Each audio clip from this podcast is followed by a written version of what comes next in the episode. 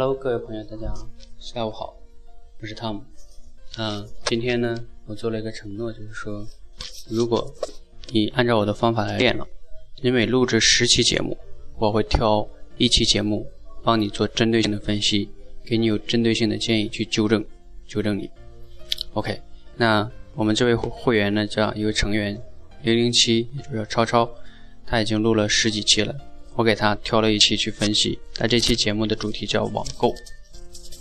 那其实这期节目呢，挺有意思的，它里边涉及到的点也挺多的，但是他犯了一个错误，就是讲的太乱，想到哪里讲到哪里。而且你翻一下他过往的这个节目，你会发现他那么多期节目，每一期都讲了八到十分钟以上。所以我建议所有人从今天开始，每个人。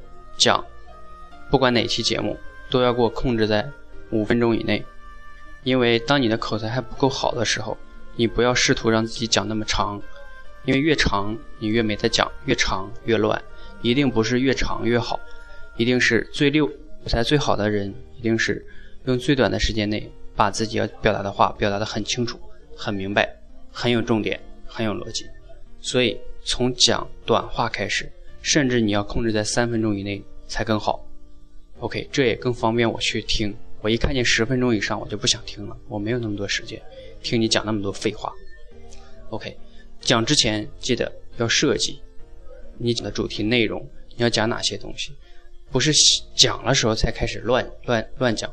就包括我现在，我给你做分析，我都是把内容写出来，我要讲哪几点。好，OK，第二点，把我。刚才给你纠正的东西，回头再去录，讲同一个话题，还讲这个网购，重新录，重新设计，重新讲。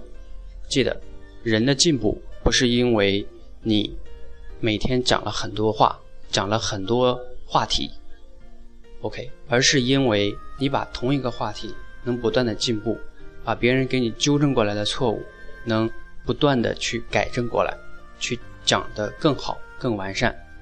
同时，你也可以去参考我分析那个《超级演说家》里边那些节目跟技巧，去参考人家那些讲话很好的人，他们是怎么运用讲话的逻辑的。我每一期都有分析。如果你又不想去听别人的技巧，自己的又不反思，那你这样每天练还是没有效果的。当然，你比那些不行动的人好很多了。不行动的人就更没效果了。那他就是一个，这叫什么了？思想上的巨人，行动上的矮子。这样的人很难成功。